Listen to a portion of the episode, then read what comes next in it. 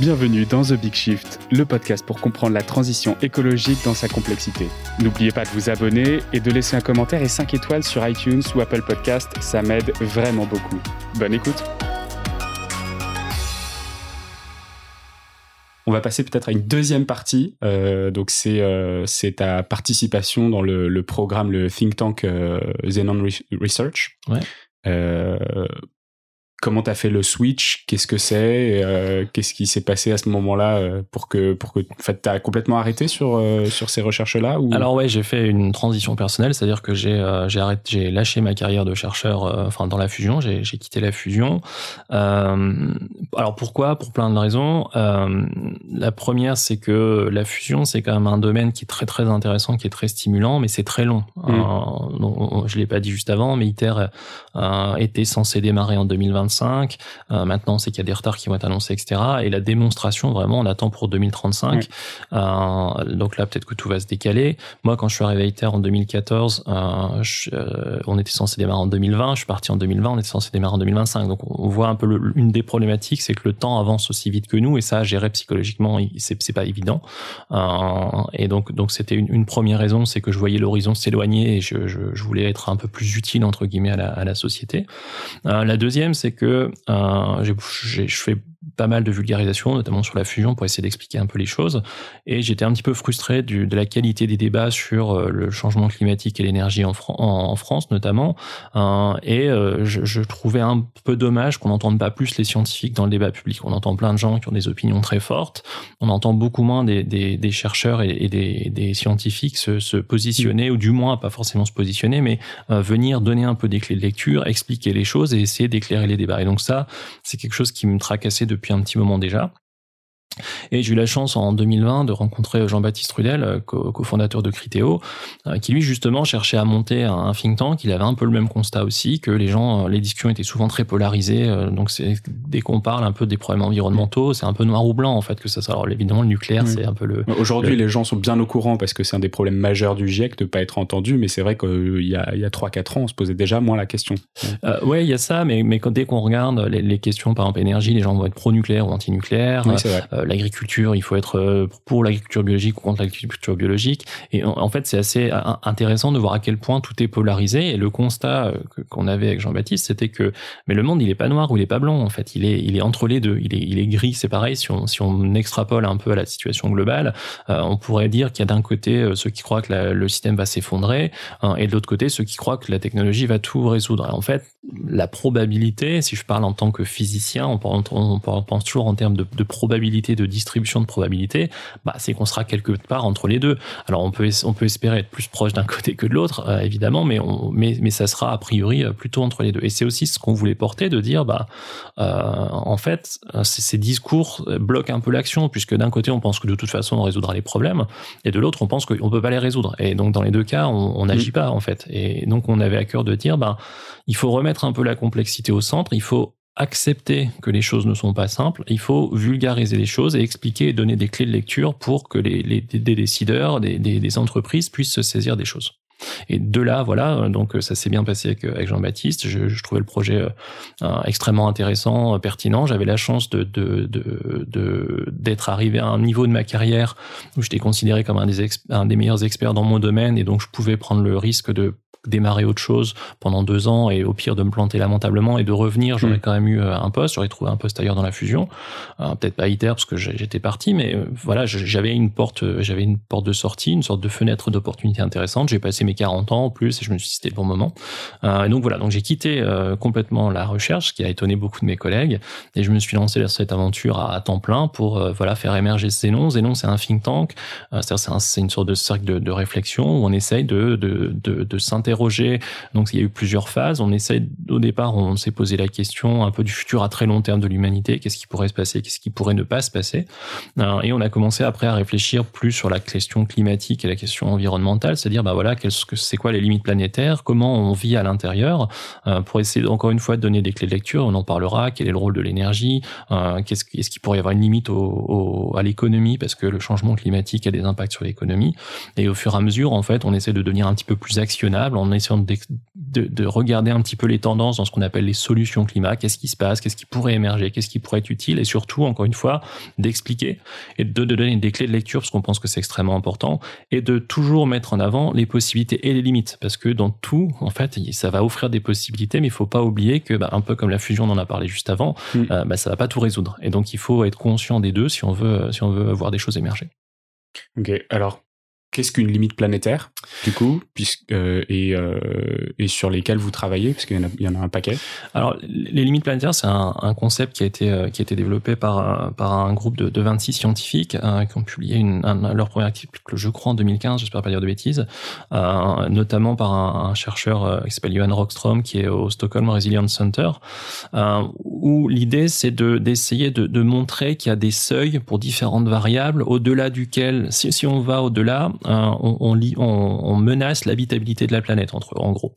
Euh, et donc, il y en a neuf qui ont été identifiés. Il y a, des discussions sur c'est les meilleures catégories, mais ça permet un petit peu de, définir un, cercle ou un périmètre dans lequel l'humanité doit rester euh, si on veut éviter que le climat à peu près stable qu'on a connu, les conditions intéressantes qu'on a connues sur ce qu'on appelle l'Holocène, les, les derniers milliers d'années, continuent. Donc, c'est vraiment une sorte de, de curseur qui permet de dire bah, si le changement climatique climatique va trop loin, on va avoir euh, beaucoup de problèmes. Mmh. Euh, si on la biodiversité, euh, enfin si on perd trop de biodiversité, voilà, c'est des problèmes pour les écosystèmes.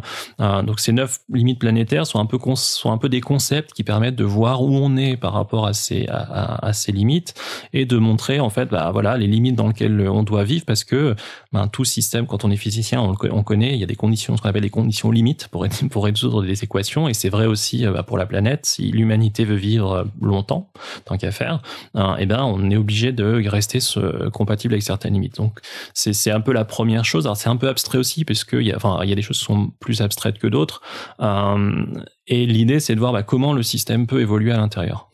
Ok. Alors dans le dans le grand thème de vos recherches, c'est comment est-ce qu'on fait pour avoir un développement économique qui soit en en adéquation avec les, les limites planétaires? C'est quoi ce que vous Qu'est-ce que vous définissez par développement économique Alors, ce qu'on la question qu'on s'est posée, déjà d'une, c'était euh, ben, quand on parle de limites, euh, de quoi vraiment on parle euh, C'est-à-dire, il y a, des concepts pour lesquels, euh, ben, si on prend par exemple les ressources naturelles, genre les métaux par exemple, mm. beaucoup de gens vont dire dans 30 ans on n'aura plus de cuivre ou on n'aura pas assez de lithium pour faire la transition énergétique, etc.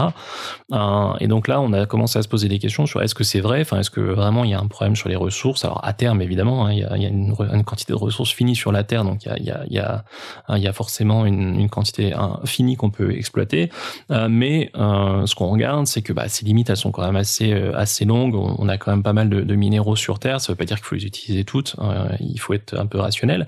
donc, on on s'est déjà posé la question qu'est-ce qui pourrait limiter le, système économique? Qu'est-ce qui pourrait empêcher la transition énergétique, par exemple? Donc, on a essayé de, de regarder un peu, de cadrer le système. et on s'est posé la question de savoir est-ce que, par exemple, la décroissance hein, est, nécessaire ou est, ou est inéluctable? C'est plutôt ça qu'on a essayé de voir.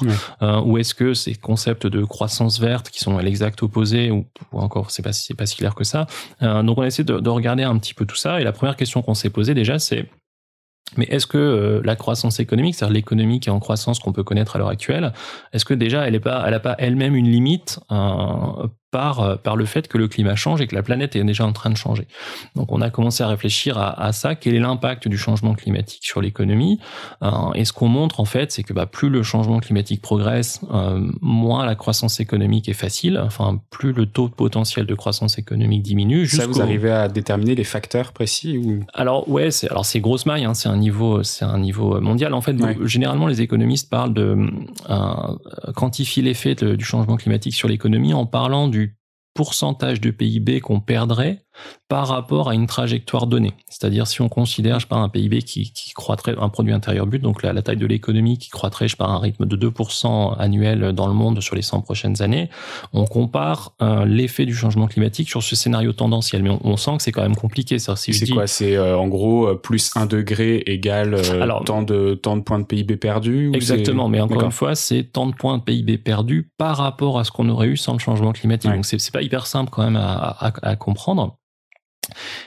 Et ce qu'on voit aussi, c'est qu'il n'y a aucun auteur, enfin, il y, a, plein plein d'études. On, on, appelle ça une fonction de dommage, c'est-à-dire bah, le taux de pourcentage en fonction de la température, enfin du du niveau de réchauffement.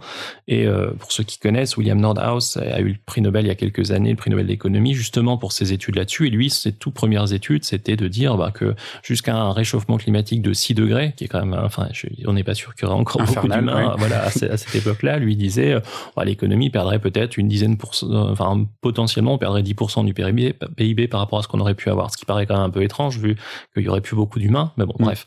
Euh, et par contre, d'autres disaient, à 6 degrés, il n'y a plus d'humanité, et, bon, ça, on peut en discuter, mais il disait, à 6 degrés, il n'y a plus d'humanité, donc il n'y a plus d'économie. Donc, déjà, il fallait euh, faire un peu le, le tri là-dedans. Et nous, on s'est dit, en plus, pour un, pour un politique qui s'intéresse à cette question, même un décideur, c'est pas très simple, on comprend pas bien de quoi il parle. Donc nous, on a commencé à parler en taux de croissance, puisque c'est quelque chose dont on parle souvent. Est-ce que l'économie croît ou pas euh, Et donc, c'est pas une prédiction, mais on regarde à grosse maille et ce qu'on voit, c'est que ben, plus le changement climatique progresse, plus on est obligé de réparer des dégâts entre guillemets, c'est-à-dire qu'il y a des mm. catastrophes naturelles, il y a des incendies, des choses comme ça, et ça coûte en fait euh, de l'argent bah, de remettre les choses en place ou de réparer, etc. Et c'est de l'argent qui n'est pas utilisé pour faire autre chose. Hein. et donc plus ça, ça se développe, hein, plus on est obligé de juste réparer le système pour qu'il se maintienne, et donc potentiellement on peut pas, on peut pas le, faire croître de cette façon-là. Mm. Hein, ce qui, encore une fois, c'est grosse maille. Après, ça dépend secteur par secteur, mais c'est un peu, c'est un peu l'idée c'est complètement cohérent avec ce que le GIEC nous dit depuis, euh, enfin depuis la, les dernières sorties. En fait, ils disent ah, ne pas agir va nous coûter beaucoup beaucoup plus cher que de que de commencer la transition maintenant. Quoi. Exactement. La seule chose, euh, ce que nous on a essayé de trouver, c'est une façon euh, un peu plus simple d'en parler, parce que par exemple le GIEC ou, des, beaucoup de chercheurs quantifient le coût hein, que pourrait avoir le changement climatique et vont parler en centaines de milliards de dollars, mais c'est on sent bien que c'est beaucoup d'argent, mais d'un autre côté, on a un peu de mal à appréhender. Donc nous, on s'est dit, si on est capable de montrer, et encore une fois, c'est pas une prédiction, c'est une tendance, c'est juste pour montrer que potentiellement, il pourrait y avoir une limite euh, à l'économie à cause du changement climatique.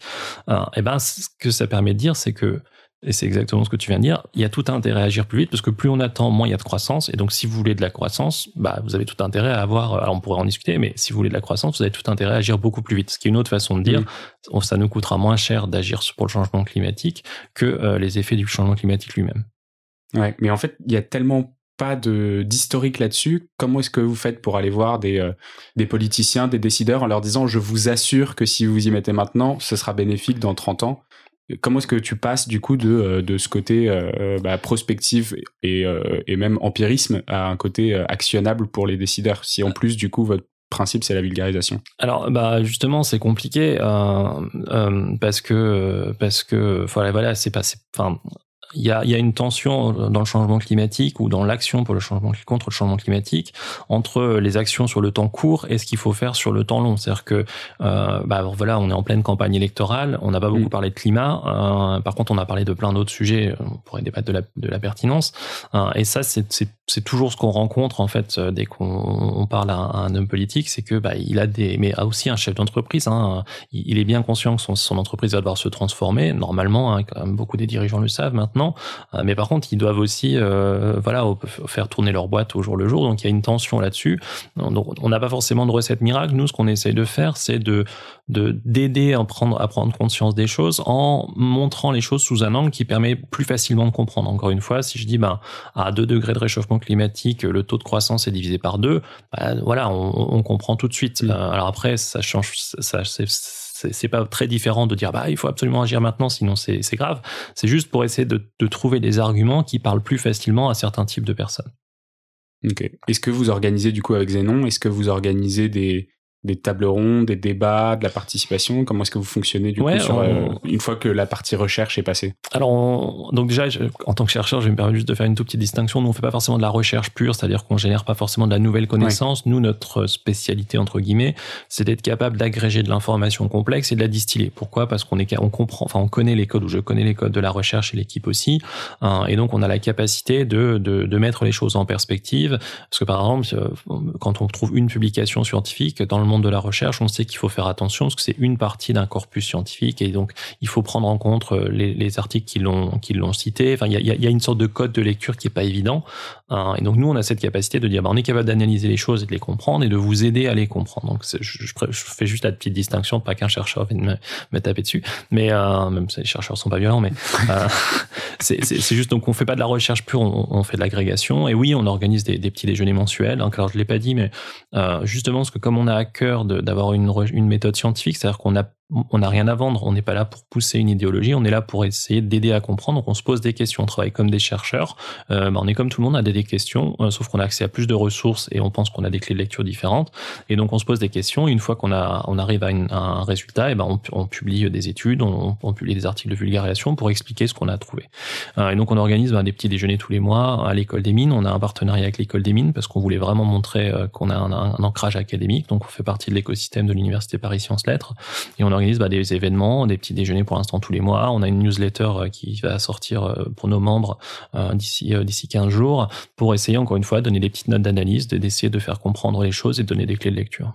Ok, nous on a un gros gros sujet avec le podcast, avec les médias, les petits médias indépendants sur l'environnement, sur l'écologie au sens général. C'est de sortir de, de, cet effet bulle, d'essayer d'aller toucher des gens qui sont pas déjà intégrés. Souvent en plus dans les milieux ingénieurs, on a souvent déjà entendu parler de ces sujets-là mais on, ça, ça, sort difficilement de, de ces bulles-là. Comment est-ce que vous faites, vous? Je sais pas si on a. Nous, on a fait le choix euh, récemment de se concentrer sur euh, des décisionnaires économiques, c'est-à-dire qu'on se concentre sur euh, des entrepreneurs, des, euh, des, des, investisseurs et des grosses entreprises. entrepreneurs et investisseurs, pourquoi? Parce que c'est un peu les moteurs, ça, ça, peut être des moteurs du changement. Il y a, il y a plein de... Jusqu'à récemment, il y avait quand même pas mal d'argent sur les marchés, donc les gens cherchent à, investir dans certaines actions. donc nous, on, on, aide, entre guillemets, à, à, à, comprendre un peu un écosystème. et puis bah, les entreprises, qu'elles veulent changer, elles sont intéressées aussi par de, la et de, comprendre un peu les différents domaines. Donc nous, on a fait le choix de dire, bah, on parle à une certaine catégorie de personnes parce que euh, on peut pas être généraliste et on peut pas toucher tout le monde. Et c'est des personnes qui sont un peu sensibilisées, elles comprennent les enjeux, etc. Mais elles ont envie d'aller plus loin et d'avoir du contenu. Euh, et on a la chance d'avoir, euh, pour l'instant, une trentaine de membres qui sont assez, qui viennent de communautés un petit peu différentes et ça permet en fait de faire échanger aussi les gens autour d'un thème un peu un, peu creusé et de créer des liens et que bah voilà que ces gens essaient de se mettre en mouvement aussi avec euh, leur niveau de responsabilité et que ce qui, l'argent qu'ils sont capables d'investir, etc. Ok. On a parlé un peu du coup de votre euh, de votre rapport sur euh, l'impact du changement climatique sur la croissance, sur le PIB.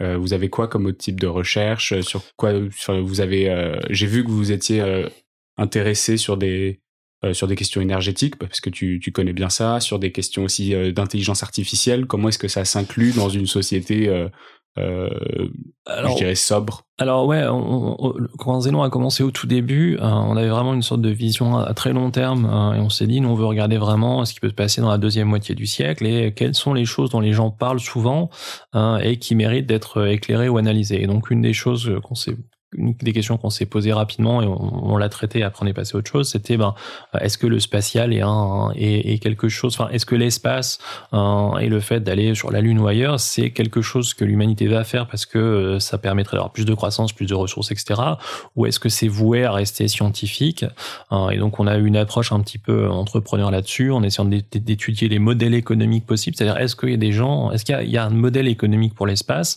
et en fait non à part pour le tourisme spatial mais ça reste quelque chose de niche. Voilà, exactement. Ça touche quand même pas grand monde. Alors, c'est un impact environnemental euh, désastreux, mais c'est pas quelque chose qui a vocation à devenir euh, de masse. Et donc, si on prend les choses un peu froidement comme ça, eh ben, on voit pas, il n'y a pas de raison que l'humanité aille sur Mars. Peut-être que Musk ira, euh, mais parce qu'il n'y a pas de driver économique et donc mm. personne n'ira investir toutes ces choses-là. donc, ça, c'était un peu les, les choses qu'on essaie de regarder à très grosse maille. Et on s'est rapidement euh, concentré sur l'énergie. on s'est posé la question, euh, parce qu'on parlait de croissance juste avant, euh, la demande énergétique mondiale, elle croît depuis 1800. Depuis 1800, on utilise toujours plus d'énergie. Et euh, bah, on pourrait quand même se poser la question jusqu'où ça peut aller, hein, mm. parce que bah, il y a une quantité. Euh, alors on a de la marge, hein, le soleil nous donne beaucoup d'énergie, mais on est quand même euh, limité sur la quantité d'énergie qu'on va pouvoir utiliser un jour. Euh, et on s'est posé la question, mais ok, jusqu'où ça peut aller Et donc c'est pas un modèle très compliqué, mais on a essayé de comprendre quelles sont les tendances, comment les pays évoluent, comment leur demande énergétique évolue, comment leur économie évolue, Et ce dont on s'aperçoit qui est assez intéressant, je trouve, c'est que la majorité des pays développés, au bout d'un moment, au bout d'un certain niveau de PIB par habitant, donc de richesse entre guillemets, leur consommation énergétique, elle, elle stagne voire elle diminue. Alors le premier réflexe dans ces cas-là, c'est de se dire bah, c'est normal puisque en fait on, délocalise, euh, nos industries vont ailleurs euh, et c'est très énergivore donc c'est pour ça. Et en fait non, on a repris en fait, on, a pris ce qu'on appelle l'énergie grise, c'est-à-dire l'énergie qui sert à, fabriquer les objets qu'on achète euh, et en, même en réintégrant tout ça, donc en réintégrant l'énergie des produits importés, c'est ça Exactement. Euh, donc pour justement compenser, euh, c'est un peu comme l'empreinte carbone où on prend en compte ce qui est émis sur le territoire, mais aussi ce qui est émis pour fabriquer tout ce qu'on utilise. Bah là, c'est le même principe, c'est l'empreinte énergétique euh, qui prend la, même chose pour l'énergie. Et même en regardant ça, on s'aperçoit que bah, les pays développés ont atteint un plateau, voire ça baisse légèrement, et ils suivent à peu près tous la même trajectoire. C'est-à-dire que si on normalise, alors ça c'est un truc de physicien, c'est-à-dire que si on veut comparer, on, on normalise à, voilà à quelque chose de qui qui permet de, tout comparer, euh, et ben tous les pays suivent la même trajectoire. Euh, c'est-à-dire que pendant longtemps, la consommation énergétique, donc l'empreinte énergétique, est directement proportionnelle à, la taille de l'économie, donc au PIB.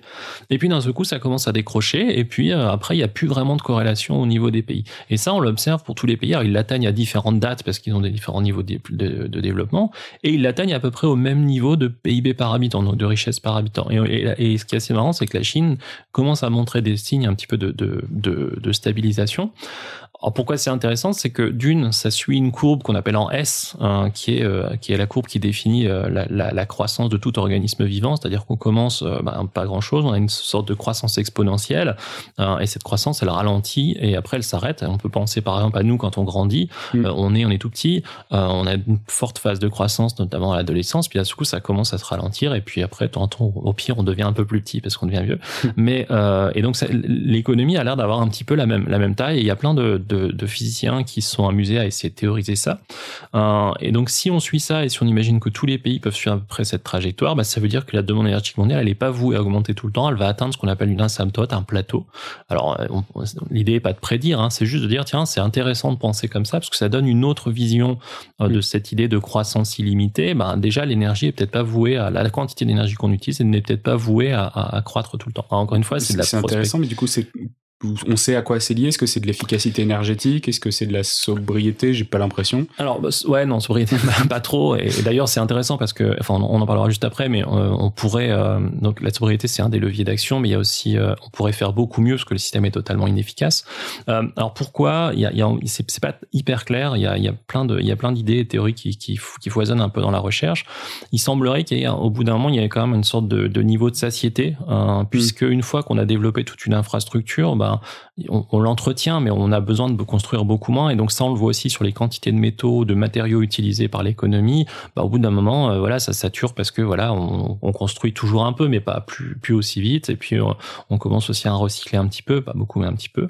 Euh, donc il y a ça, il y a le fait que, bah, si je caricature un peu, quand on a deux maisons, trois voitures, bon, bah, voilà, et, c'est un peu, d'ailleurs, c'est un peu ça le tourisme spatial. Ce qui est marrant, c'est que c'est quelque chose pour consommer toujours plus, mais on sent mm. bien que voilà, c'est, ça touche de moins en moins de gens et puis plus, enfin, les gens peuvent pas forcément suivre. Après, il y a une question de, d'inégalité aussi.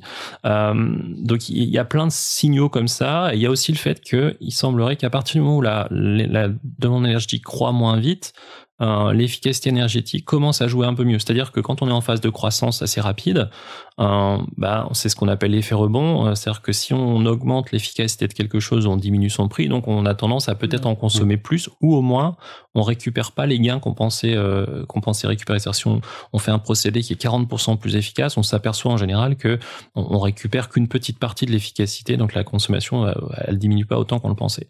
Et il semblerait qu'à partir du moment où bah, on a atteint cette petite phase de, de, de on on s'approche de cette phase de stabilisation, bah là, là, l'efficacité commence à un peu mieux jouer. Donc c'est plutôt, on pense, des mécanismes comme ça.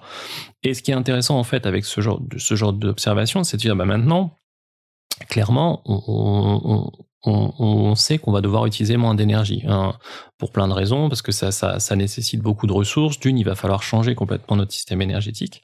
Et la question, bah, c'est comment on diminue ce niveau. Hein, et donc, il y a des leviers de sobriété, c'est-à-dire bah, juste utiliser moins.